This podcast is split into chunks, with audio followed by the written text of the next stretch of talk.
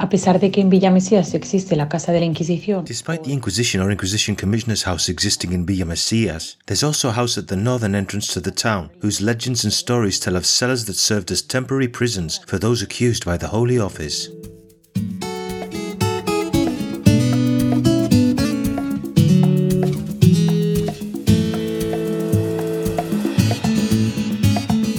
Tourism in Villa Mesias.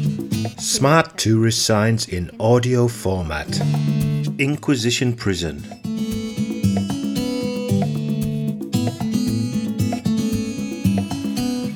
Unfortunately, the state of this building inside has remained unknown for quite some time.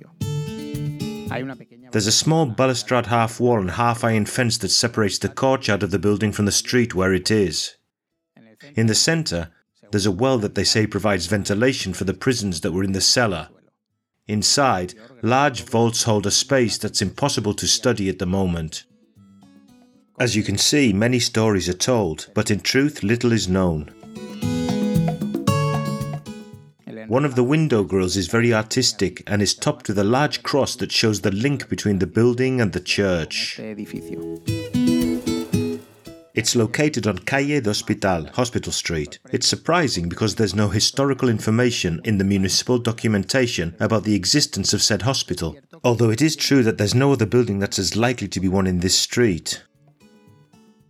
This may be a definitive clue to recognizing this significant place in associating it with the prison and other activities by the Inquisition, as explained according to popular tradition. There was a house with these characteristics in almost every town. The task was to take in the sick and cure them to the best of their ability. The solemn poor and the vagabonds stopped here.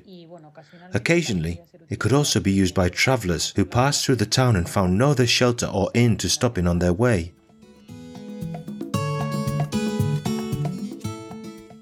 These types of hospitals functioned with alms and patronages or donations. Sometimes, for each will that was signed, a part of the tax that was paid went to the institution's funds, and an association could also be responsible for its maintenance.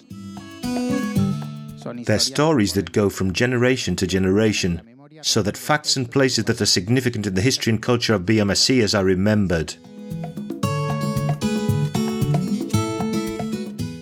This place connects with other important heritage spaces.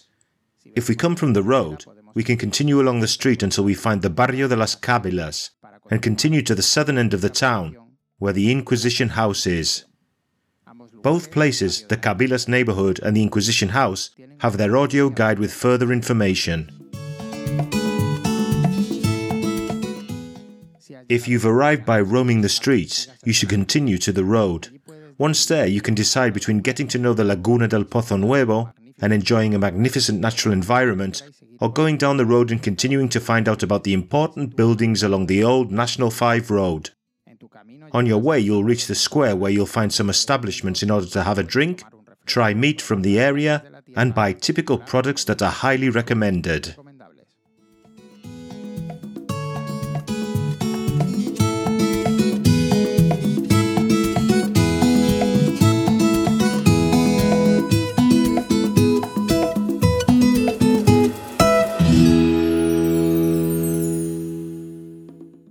Production for Radio Viajera, financed within the framework of the Project for the Development of Smart Villages of the Government of Extremadura and the European Union, with the collaboration of Roots Around Extremadura and the support of Villa Mesias Town Council.